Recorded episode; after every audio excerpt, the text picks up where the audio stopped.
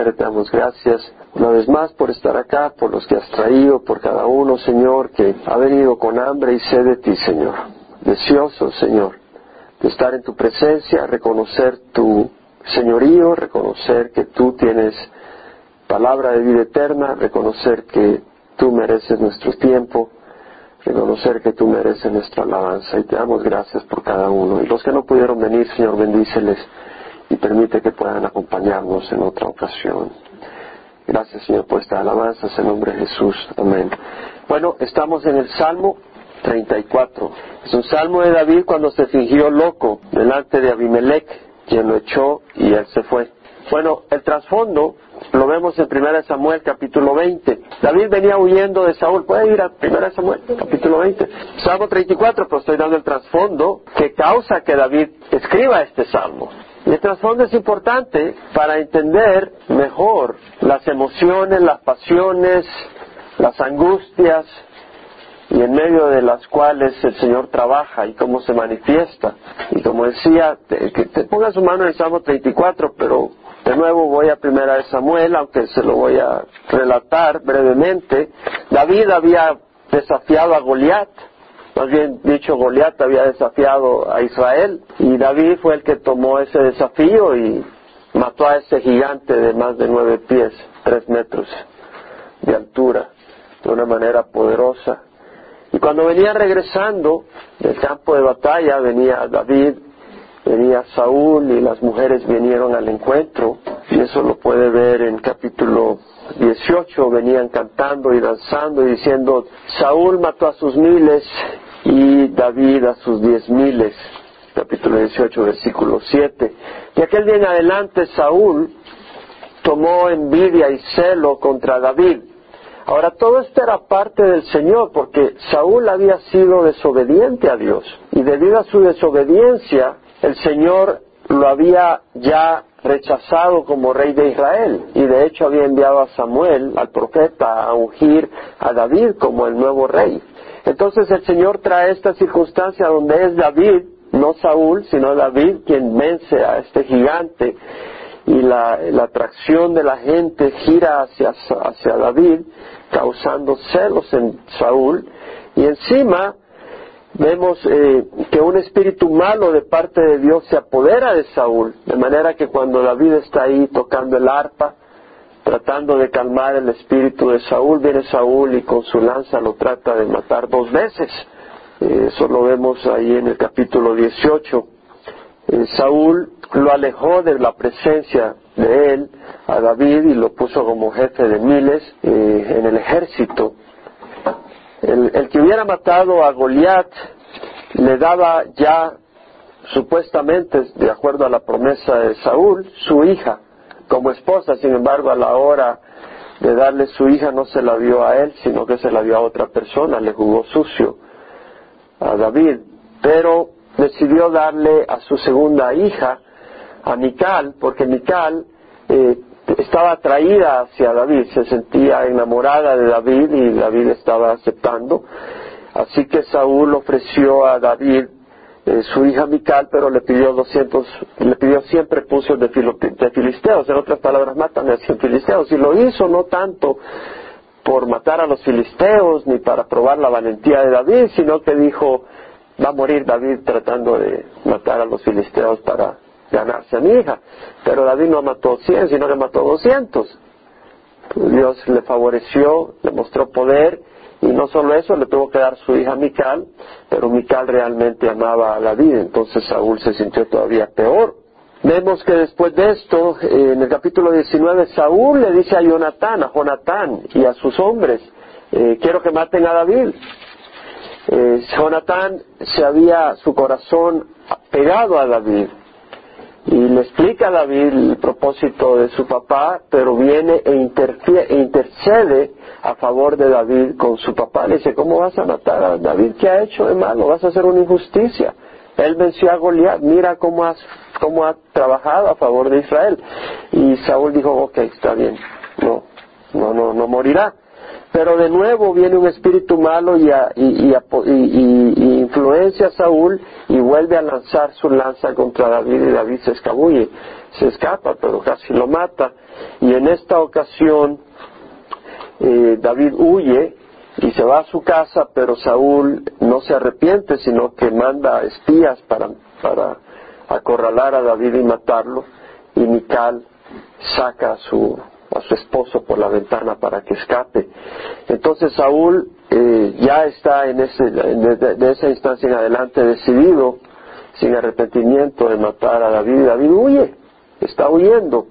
Eh, va a Nob, a donde encuentra al sacerdote Ahimelech, tiene el encuentro con Ahimelech, eh, le engaña al sacerdote de Nob diciendo de que él venía en asunto del rey, que no era cierto, y le pide un, si tiene un arma o algo, una lanza, porque él había salido de carrera y no tenía nada, y viene el, sacerdote le dice, tengo la espada de goleada que tú mataste, está perfecto, eso está bueno.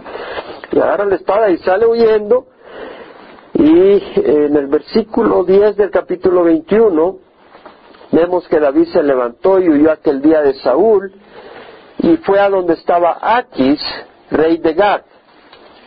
De este está hablando cuando huyó de Abimelech, solo que Abimelech es un título, el rey era Aquis, pero Abimelech es un título también.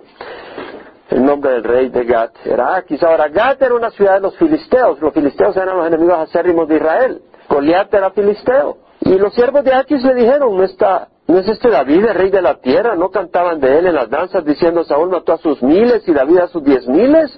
Y David tomó en serio estas palabras y temió grandemente a Aquis, rey de Gad. Y se fingió loco ante sus ojos y actuaba como loco en medio de ellos. Escribía garabatos en las puertas de la entrada y dejaba que su saliva le corriera por la barra. O sea que empezó a saltar como mono y así empezó a salivar, a, tirar la saliva y a, escribir garabatos. ¿Está loco este? ¿Qué hace acá, sáquenlo de acá. Y Aquis dijo a sus siervos, aquí veis al hombre portándose como un loco, ¿por qué me lo traéis? ¿Acaso me hacen falta locos que me hacéis traído a este para que haga de loco en mi presencia? ¿Va a entrar este en mi casa? Y David se fue de ahí y se refugió en la cueva de Adulam. Cuando sus hermanos y toda la casa de su padre lo supieron, descendieron a él allá. Todo el que estaba en apuros, todo el que estaba endeudado y todo el que estaba descontento se unió a él.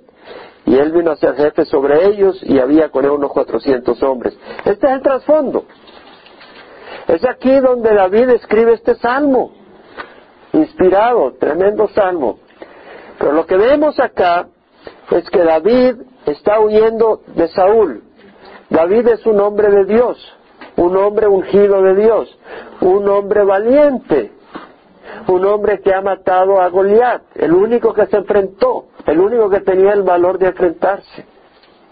Y vemos que a pesar de toda su justicia, del mismo campamento del pueblo de Israel se levanta un enemigo que lo quiere matar. Y David pierde el concepto en ese momento. Y sale huyendo a dónde? A territorio enemigo sale huyendo a refugiarse entre los filisteos. O sea, él pensó, aquí no me va a venir a buscar Saúl. Entonces va y se refugia entre, entre los enemigos del pueblo de Dios. Ahí está buscando refugio. Y a la hora de las horas, eso comete un gran error. Y a la hora de las horas, a la hora de las horas, no zorras, a la hora de las horas, ya no sé ni hablar español, hermanos, Dios tenga misericordia de mí. A la hora de las horas, este hombre tapa un error con otro. Fingir lo que no es. ¿No? Empiezas a mentir, a hacer que él está loco y empieza a decir, pues está afligidísimo. Dice, aquí me matan, aquí no salgo vivo. Asustado. Y bueno, huyó. Y Dios le permitió huir y salir con su vida. Y entonces da un salmo de alabanza. Y vamos a empezar a leer el salmo, que no lo va a leer todo porque quiero recapacitar y reconsiderar. A mí la palabra del Señor me habla tanto, y espero que le, haga, le hable a usted tanto, y más aún, pero a mí me habla tanto la palabra del Señor. Yo agarro, yo agarro y me puedo pasar horas con uno o dos versículos, porque la palabra de Dios es tan rica, es tan rica y nos habla todos de distintas maneras, pero tiene un mensaje específico, tiene una explicación específica, pero también tiene mucha aplicación. Dice, bendeciré a Jehová en todo tiempo, continuamente estará su alabanza en mi boca. En Jehová se gloriará mi alma, los oirán los humildes y se regocijarán. Engrandecer a Jehová conmigo y exaltemos aún a su nombre. Busqué a Jehová y él me respondió y me libró de todos mis temores. Los que a él miraron fueron iluminados, sus rostros jamás serán avergonzados. Este pobre clamó y el Señor le oyó y lo salvó de todas sus angustias. El ángel de Jehová acampa alrededor de los que le temen y los rescata. Le invito a que con lapicero o lápiz y papel apunte las referencias porque yo voy volando, usted sabe que me gusta Indy 500, ¿no? Salgo corriendo con los versículos, tiene que apuntar, pues si no, no logra leer. Pero quiero meditar en varias cosas. Vamos a ir a Filipenses 1, 12 al 18. Estamos viendo que David está sufriendo en manos de un miembro del campamento de Israel que quiere destruir su vida. Y en Filipenses 1, 12 Pablo dice, quiero que sepáis, hermanos, que las circunstancias en que me he visto, Pablo está preso, y dice, han redundado en el mayor progreso del Evangelio. Pablo dice, eh, sí estoy preso, pero a través de esta prisión Dios me está usando para compartir el Evangelio y que otros vengan al Señor. Y al fin y al cabo eso es lo que importa. Qué corazón el de Pablo, ¿no? Tremendo hombre de Dios. Ahora dice, de tal manera que mis prisiones por las cuales de Cristo, por la causa de Cristo se han hecho notorias en toda la guardia pretoriana y a todos los demás. Y que la mayoría de los hermanos, confiando en el Señor por causa de mis prisiones, tienen mucho más valor para hablar la palabra de Dios sin temor. Pablo dice, mis hermanos, al verme preso por la palabra de Dios, han agarrado valor. Porque ni han visto a mí, dice Pablo, que no me rajé ni han visto a mí, dice Pablo, que no me hice para atrás. ni han visto a mí que no, no me acobardé, sino que sigo compartiendo la palabra aquí mismo, aprovechando la oportunidad. Entonces ellos han tomado valor. Y ellos están dedicados a compartir la palabra. No solo eso, ellos se han dado cuenta que yo estoy sirviendo al Señor, dice Pablo. Está implicando, ya se va a dar cuenta en contexto. Y como saben que yo no estoy afuera, y que yo andaba de arriba abajo en las calles compartiendo el Evangelio para que la gente se salvara. Y como saben que yo no lo estoy haciendo, pero que Dios me estaba llamando a mí para hacer eso. Y como ya no estoy ahí, pero saben que es la voluntad de Dios, ahora ellos lo están haciendo por mí. Eso es lo que está diciendo Pablo. Y dice, a causa de mis prisiones tienen mucho más valor para hablar la palabra de Dios sin temor. Ahora viene aquí y tira una bomba en medio de lo que estoy diciendo. Y dice, algunos a la verdad predican a Cristo aún por envidia y rivalidad. ¡Wow! ¿Verdad? Es una bomba de lo que acaba de decir. Pero también otros lo hacen de buena voluntad. Estos lo hacen por amor. Aquellos que se dieron cuenta que Dios me ha llamado para predicar el Evangelio y que se dieron cuenta que estoy encerrado y aunque aquí estoy predicando, ellos han agarrado valor y están predicando en la calle porque ellos lo hacen de buena voluntad, sabiendo que he sido designado para la, para la defensa del Evangelio, dice el versículo 16. Ellos saben que he sido designado para la defensa del Evangelio, saben que estoy preso, pero ellos dicen, no importa Pablo, nosotros vamos a predicar así como tú estabas. No te preocupes, no te... tú predicas en la prisión, nosotros en las calles. Sigamos adelante con la obra de Dios. Pero vuelve a decir, aquellos proclaman a Cristo por ambición personal, no con sinceridad y tira otra bomba, pensando causar mi angustia y mis prisiones. Es una bomba. ¿Quién estaba persiguiendo a, David? Saúl, un miembro de su campamento. Era rey, pero el punto es que era de su campamento. Y acá Pablo está hablando de aquellos que proclaman a Cristo por ambición personal, uno, y segundo, por causarle angustia. Y aquí está hablando Pablo por el Espíritu Santo. Cualquiera le diría, Pablo, tienes una mente torcida. ¿Cómo estás pensando que ellos están predicando solo por hacerte la vida miserable? Pero Pablo está aquí con el Espíritu Santo. Y Pablo tiene el discernimiento de saber que esa gente quería hacerle la vida miserable a Pablo. ¿Cierto o no? Es lo que nos revela el texto. Dentro del campamento. ¿Se acuerdan que estábamos estudiando en Mateo cómo se acercaron los fariseos a Jesús y le dijeron, maestro, vamos a Mateo rápidamente 22, capítulo 22, donde dice, bueno, versículo 15, se fueron los fariseos y deliberaron entre sí cómo atraparle, sorprendiéndolo en alguna palabra y le enviaron sus discípulos junto con los herodianos diciendo, maestro, sabemos que eres veraz y que enseñas el camino de Dios con verdad y no buscas el favor de nadie porque eres imparcial. Estaban diciendo cosas buenas, pero su motivación era mala. Y lo mismo tenemos acá, lo que está hablando Pablo. hombres dentro del cuerpo de Cristo, que estaban haciendo cosas buenas, predicando el Evangelio, pero con una motivación corrupta y torcida. Es importante que tengamos esta observación, hermanos. Tenemos que observar estas cosas. Porque Satanás es sagaz. Es sagaz hacia nosotros y es sagaz en medio del cuerpo de Cristo. Tenemos que tener cuidado para que nosotros no tropecemos y tenemos que tener cuidado para no tropezar con otros que puedan ser piedra de tropiezo. Entonces vemos esta posición. El Salmo 19, el salmista dice, sean las palabras de mi boca gratas y la meditación de mi corazón. Salmo 19, 14, sean gratas las palabras de mi boca y la meditación de mi corazón delante de ti, oh Jehová, roca mía y redentor mío. O sea, las palabras de mi boca no pueden ser gratas si mi corazón no está bien con el Señor. Tiene que estar hombro a hombro, de abrazo, las palabras con la intención. Sean gratas las palabras de mi boca y la meditación de mi corazón delante de ti, oh Jehová, roca mía y redentor mío. Ahora, tenemos que tener cuidado, porque aquellas personas predicaban por envidia y por celo. Ahora usted dice, qué barbaridad. No debemos de vivir bajo condenación, pero tampoco debemos de vivir ciegos. Y debemos de estar en la presencia del Señor para que cuando el Señor nos muestre alguna área donde estamos fallando, seamos lavados. Y esto fue lo que dice el salmista en el Salmo 20, 19. Dice, ¿quién puede discernir sus propios errores? Absuélveme de los que me son ocultos. Guarda también a tu siervo de pecados de soberbia, que no se enseñoreen de mí. Entonces seré íntegro y seré absuelto de gran transgresión. Podemos caer en soberbia, podemos caer en arrogancia, sin darnos cuenta. Entonces que el Señor nos ayude. Nosotros necesitamos estar lavados con la sangre de Cristo. Y necesitamos estar lavados constantemente con su palabra. Es necesario. No podemos, no, no podemos tomar vacación de caminar con el Señor. Yo no puedo estar caminando con el Señor y digo, hoy sábado o hoy miércoles, Señor, hoy dame un break. Este día me lo tomo yo. Se lo toma Satanás, mi amigo. No puedes tomarte un día libre. Somos libres en el Señor. Pero si tú te tomas un día libre del Señor, estás en las manos de Satanás. Y eso es un área muy peligrosa. Ahora, si vamos a 2 Corintios, capítulo 10, vamos rápido, hermano, por lo que no voy a pasar de la introducción hoy. Pero capítulo 10, capítulo 2 de, de 2 Corintios, pero capítulo 10 de 2 Corintios, en versículo 7, Pablo exhorta con palabras eh, serias, con amor, pero con palabras serias a la iglesia de Corinto. Y le dice, vosotros veis las cosas según la apariencia exterior. Y eso es importante.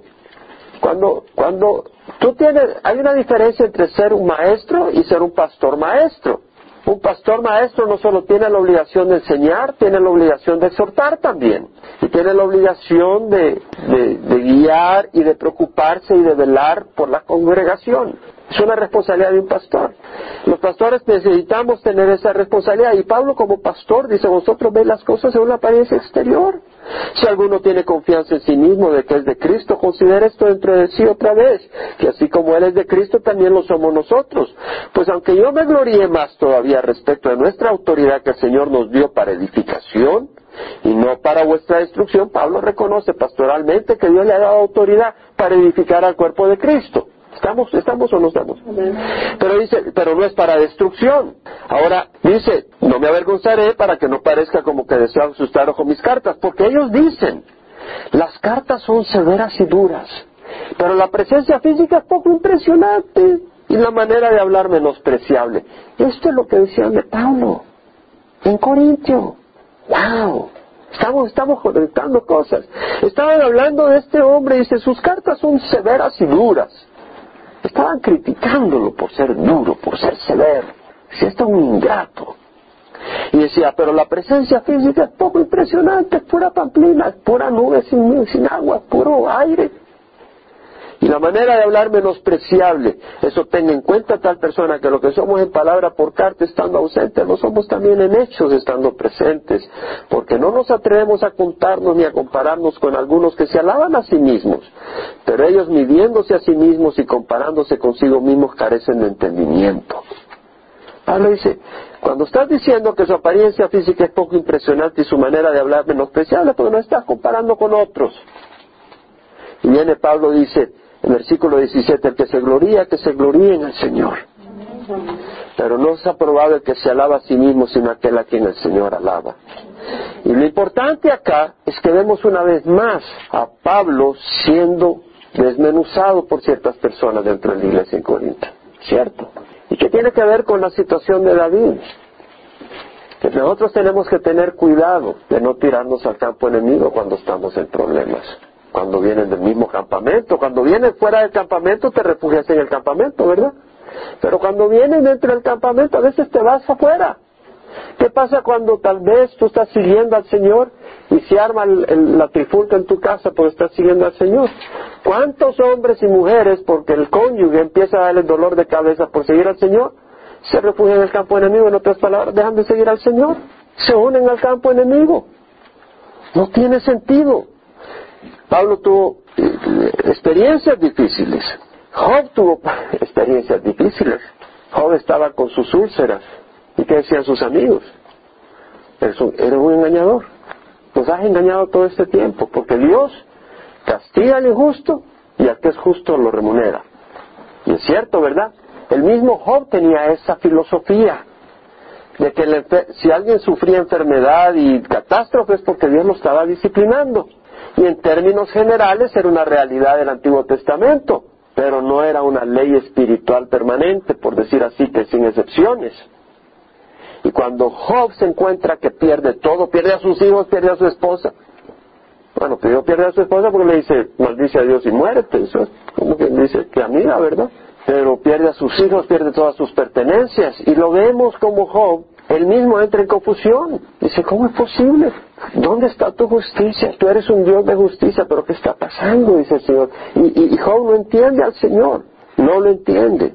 Y los amigos saltan y se mastican a Job. Le dice, no, lo que pasa es de que tú, obviamente, nos has aparentado una cosa, pero es por apariencia y por adentro. Eres un mentiroso. Has maltratado al pobre, has hecho esto, has hecho lo otro. Y se le tiran encima. En Romanos 14:4 Pablo dice, ¿quién eres tú para juzgar al criado de otro? Ante su propio amo está en pie o cae, y en pie se mantendrá, porque el Señor es fiel para sostenerlo en pie. Muy importante, nosotros como siervos del Señor debemos de tener los ojos en el Señor, siempre, únicamente en el Señor. Dice la palabra en 1 Corintios 2, 14 al 16, el hombre natural no acepta las cosas del Espíritu de Dios porque para él son necedad y no las puede entender porque se disciernen espiritualmente. Pero el que es espiritual juzga todas las cosas, pero él no es juzgado por nadie porque ¿quién tiene la mente del Señor para que le instruya? Nosotros tenemos la mente de Cristo. Lo que está diciendo Pablo, este versículo a mí se me clavó cuando lo leí la primera vez porque me llamó la atención tremendamente. Lo que está diciendo, y lo entendí claramente por el poder del Espíritu, lo que está diciendo el Señor ahí a través de Pablo es que el hombre espiritual puede juzgar las cosas en cuanto a su vida respecta. No está juzgando a medio mundo. Pero juzgar las cosas en cuanto a su vida respecta y decir, esto me conviene, o esto es de Dios, o esto no es de Dios para mi vida o este es el llamado de Dios para mi vida, o esto es lo que Dios quiere que haga, y de esta manera quiere Dios que lo haga. ¿Sí me explico? Porque el hombre espiritual, ¿quién, ahora, dice, ¿quién conoce la mente del Señor para que Nosotros tenemos la mente de Cristo. Lo que quiere decir es que el cristiano que está caminando con el Señor, hay una conexión entre el cristiano y Dios. ¿Quién es la cabeza de la iglesia? Cristo. ¿Quién es la cabeza del hombre? Dice la palabra del Señor. Cristo, cada hombre. Entonces cada hombre en Cristo tiene que estar unido a su cabeza, que es Cristo. Ahora, mi pie no sabe lo que le dice mi cabeza a la mano. Y mi pie no tiene ningún derecho a juzgar a cómo yo muevo, la mano. Porque es una decisión entre la mano y la cabeza. Entonces cada uno de nosotros tiene que estar conectado con el Señor para saber lo que Dios quiere que haga. Y cómo Dios quiere que haga las cosas. Eso es muy importante. En el momento en que tú quites tus ojos en el Señor, vas a ser esclavo de los hombres y no siervo de Dios. Y en el momento en que tú estés en, esta vida van a haber ataques. Y David sufrió ataque de Saúl. Pablo sufrió ataques.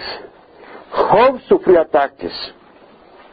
Primera de Juan, capítulo 2. Van a haber ataques de personas que están dentro del campamento que no son cristianos y que tienen la pinta de cristiano por un tiempo. Primera de Juan, capítulo 2, versículo 18. Primera Juan 2, 18, hijitos, esta es la última hora, y así como viste que el anticristo viene, también ahora han surgido muchos anticristos. Por eso sabemos que es la última hora. Salieron de nosotros, pero en realidad no eran de nosotros. Porque si hubieran sido de nosotros, habrían permanecido con nosotros. Pero salieron a fin que se manifestara, que no son todos de nosotros, que no todos son de nosotros. O sea, salieron de nosotros, estaban con nosotros, salieron de nosotros, pero no eran de nosotros porque si no, no hubieran salido. Y así se manifestó que no son de nosotros, está diciendo Juan. Lo que está diciendo es que había en la iglesia personas que no eran del Señor. ¿Qué dice la palabra del Señor? Todo el que quiera vivir piadosamente, ¿qué? ¿Será qué? Perseguido. Todo el que quiera vivir piadosamente será perseguido. Pablo habla en, Primera Corintios de la división que hay en la iglesia y dice, esta división es así porque se tiene que mostrar quiénes son aprobados y quiénes no son aprobados. Porque la luz y la oscuridad no tienen comunión. Y entonces a veces puede haber división dentro de la iglesia porque hay algunos que no son de la luz porque no están caminando con la luz y van a tener oposición con aquellos que están caminando con la luz. Vamos a Hechos 20, versículo 26. Os doy testimonio en este día de que soy inocente de la sangre de todos, pues no huí, no rehuí declarar a vosotros todo el propósito de Dios. Tener cuidado de vosotros y toda la grey, en medio de la cual el Espíritu Santo os ha hecho obispos para pastorear la iglesia de Dios. Está diciendo, el Señor los ha hecho pastores para pastorear la iglesia la cual él compró con su propia sangre. Sé que después de mi partida vendrán lobos feroces entre vosotros, que no perdonarán el rebaño, y que entre vosotros mismos se levantarán algunos hablando cosas perversas para arrastrar a los discípulos tras ellos. Pablo aquí está hablando cuando se encuentra, ¿por qué es Pablo el que está hablando aquí en una reunión que se encuentra con los ancianos de Éfeso cuando va camino a Jerusalén en su tercer viaje misionero? Y acá se encuentra con ellos y dentro de ustedes se van a levantar algunos hablando cosas perversas para arrastrar a los discípulos tras ellos. Entonces vemos acá que estas personas no tienen al Señor. Hermano, ¿por qué está tratando de esto? Porque creo yo que en la medida que va creciendo la iglesia, tenemos que tener entendimiento para evitar divisiones dentro de la iglesia. En la medida que va creciendo la iglesia, tenemos que tener una sabiduría del Señor para que la iglesia sea sana. Y porque además es parte del texto. Como vemos cómo David estaba huyendo de Saúl, y el error que comete David es tirarse al, campamento enemigo. Tenemos que actuar con sabiduría, pero tenemos que entender eh, las circunstancias que se pueden dar. En Primera de Corintios 1, del 10 al 11, os ruego hermanos por el nombre de nuestro Señor Jesucristo que todos os pongáis de acuerdo y que no haya divisiones entre vosotros, sino que estéis enteramente unidos en un mismo sentir y en un mismo parecer. Porque he sido informado acerca de vosotros, hermanos míos, por los de Cloé, que hay contienda entre vosotros. Me refiero a cada uno de vosotros, dice, yo soy de Pablo, yo soy de Apolos, yo soy de Cefas, yo soy de Cristo. La iglesia estaba sufriendo una división. Ahora, interesante que hay una persona que viene y le hace saber a Pablo que había problemas. En la iglesia es importante que el pastor sepa cuando hay problemas. Y cuando hay problemas, cuando hay murmuraciones, cuando hay un espíritu de división, es importante que se lo traigan a saber al pastor. Aquí vemos, y avisaron a, Pablo, he sido informado acerca de vosotros, hermanos míos, por los de Cloé, que hay contienda entre vosotros, que hay división entre ustedes. Alguien vino y lo contó. Se lo hizo saber a Pablo, para que hiciera algo. Y Pablo viene y corrige. Y es importante dentro de la iglesia que haya esa, esa fidelidad al liderazgo para que haya sanidad dentro de la iglesia. ¿Entendemos, hermanos? Tiene que haber, y eso no es venir y contar chismes. Uno puede darse cuenta de la diferencia. La persona que cuenta chismes viene y empieza a hablar mal de otras personas. Y te puedes dar cuenta en la actitud esa persona lo que quiere es revancha contra alguien o tratar de poner mal a alguien o tratar de poner mal contra el pastor. Pero te puedes dar cuenta cuando viene alguien con el corazón cargado y dice, hermano, está pasando esto. Y te puedes dar cuenta que en su corazón hay pesadez y que no lo dice por chambre ni por traer división, sino porque hay una preocupación. Y eso es importante que el pastor se involucre en eso, para que haya sanidad dentro de la congregación. En la congregación se necesita haber una unidad haber una hermandad, haber un espíritu sano de armonía. Y es la responsabilidad de todos.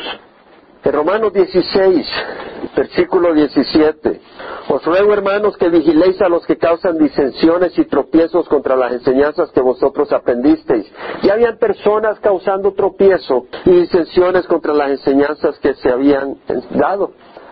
Estaban en contra de las enseñanzas que estaba dando Pablo, en contra de las recomendaciones que estaba dando Pablo porque los tales son esclavos no de Cristo nuestro Señor, sino de sus propios apetitos, y por medio de palabras suaves y lisonjeras, lisonjeras, ¿se acuerdan que estudiamos la lisonja?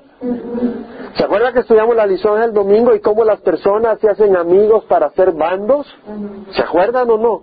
Es que el estudio va complementando con lo que estudiamos el domingo, hermanos. Dice, engañan los corazones de los ingenuos. ¿Se acuerdan que dijimos que no hay que ser ingenuo? Pero la noticia de vuestra obediencia se ha extendido a todos. Por tanto, me regocijo por vosotros, pero quiero que seáis sabios para lo bueno e inocente para lo malo. ¿Se acuerdan que hablamos de una astucia?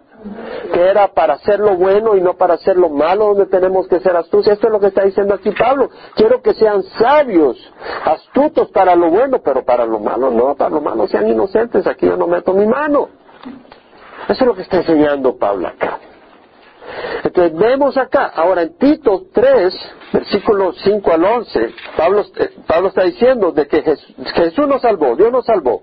Dios nos salvó no por obras de justicia que nosotros hubiéramos hecho, sino conforme a la misericordia de Dios, por medio del lavamiento de la regeneración y la renovación por el Espíritu Santo. Lo que está diciendo Pablo es que nosotros no somos salvos por nuestras obras de justicia, sino por el lavamiento, por la sangre de Jesús que nos ha lavado.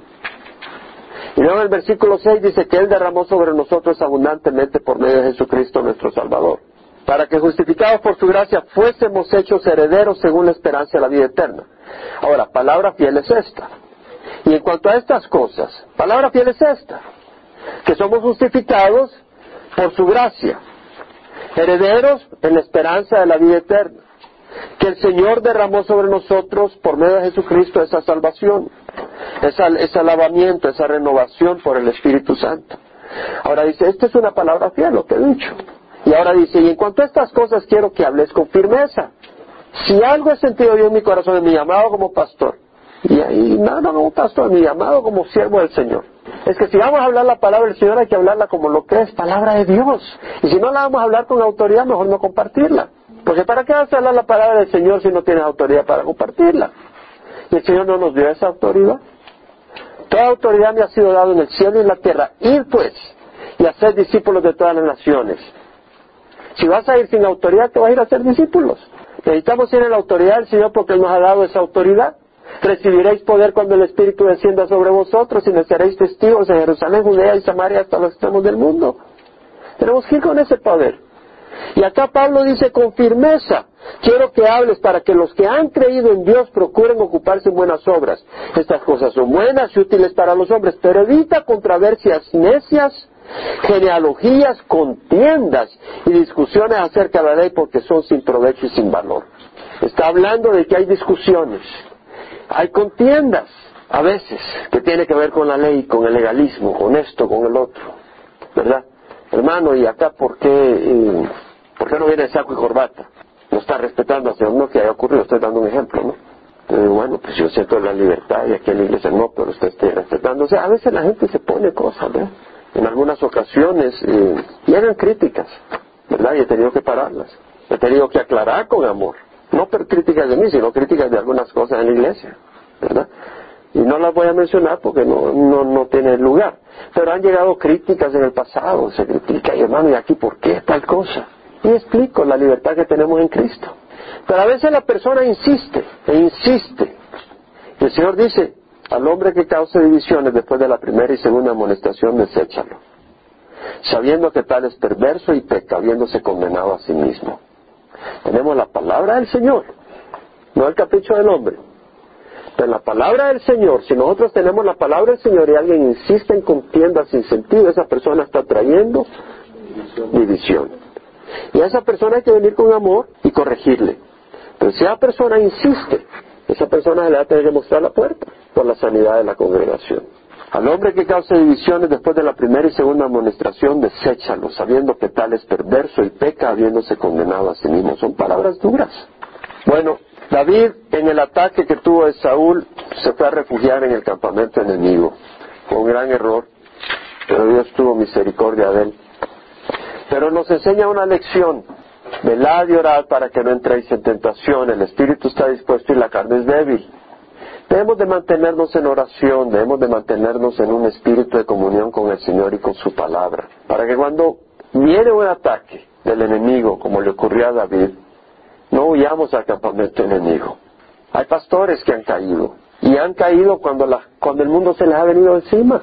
Cuando compartía con alguien sobre cierta persona, bella persona, siervo de Dios tremendo, que había caído. Eh, yo no estaba curioso ni nada, simplemente eh, pregunté qué pasó con el ministerio y me dijeron, bueno, sabes, falló como fallan los hombres, me causó tanto dolor. Pero esta persona hizo el comentario, a veces las presiones son tan grandes, porque a veces las presiones del ministerio son fuertes, y este hermano tiene un ministerio tremendo, y las presiones son tan grandes que hay un momento donde a veces uno tira la toalla, dice.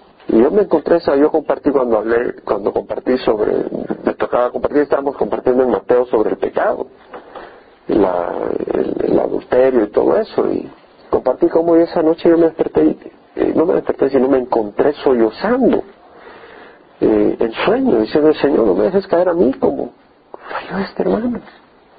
Y nunca me, y, para mí fue una revolución personal el haber sabido de esta situación, porque lo que causó en mí es decir, Señor, si tú, o sea, cualquiera puede fallar, nos justifica, pero nos hace pensar que debemos de andar en oración no podemos jugar, no podemos, no podemos irnos al campo, no podemos tomarnos vacación. Dios tuvo misericordia de David.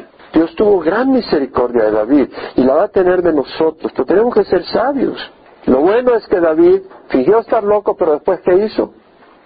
Salió de ahí corriendo y se fue a la cueva de Adulam. Lo bueno pues es que no se quedó ahí, no se quedó en el campamento enemigo. Y el Proverbios dice, el justo cae siete veces y vuelve a levantarse, pero los impíos caerán en la desgracia. Padre, tú sabes por qué no puede terminar, tenía tanto de compartir, Señor. Pero Señor, eh, tu palabra es especial. Y Señor, tu palabra nos habla, Señor. Vemos a David como huye de Saúl, Señor. Vemos a Pablo como, como sufre persecución dentro del mismo campamento, Señor, y cómo advierte a la iglesia de Éfeso de la persecución que vendrá. Vemos a Job, Señor, que sufrió ataques y no sabía lo que estaba pasando. Y ese fue el ataque de Satanás, pero, pero luego vino el ataque de sus amigos que empezaron a acusarlo. Y no, sin duda, Satanás estaba metido en ese ataque.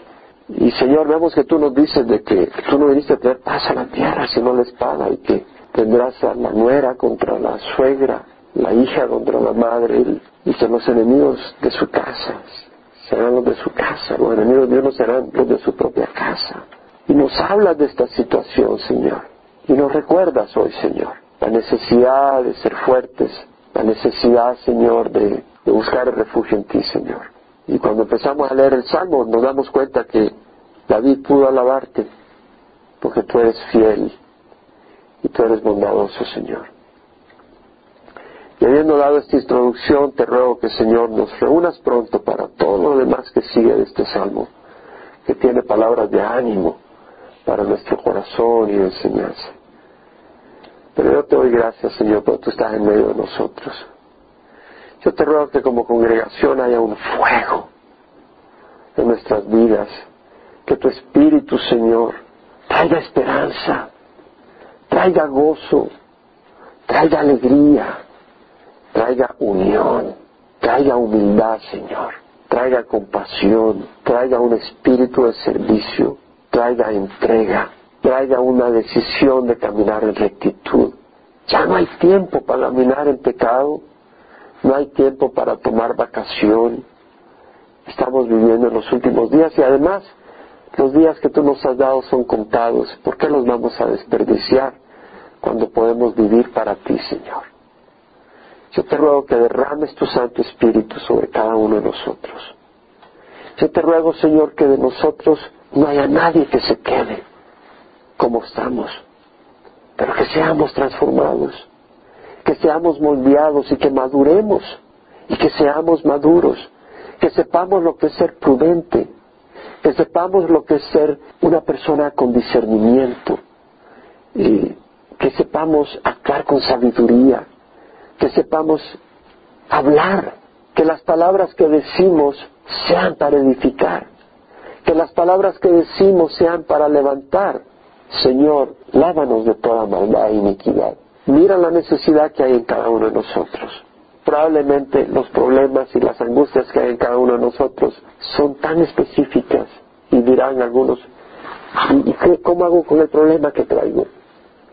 Tú eres el mismo, Señor, ayer, hoy y siempre. Y tú eres la respuesta, Señor.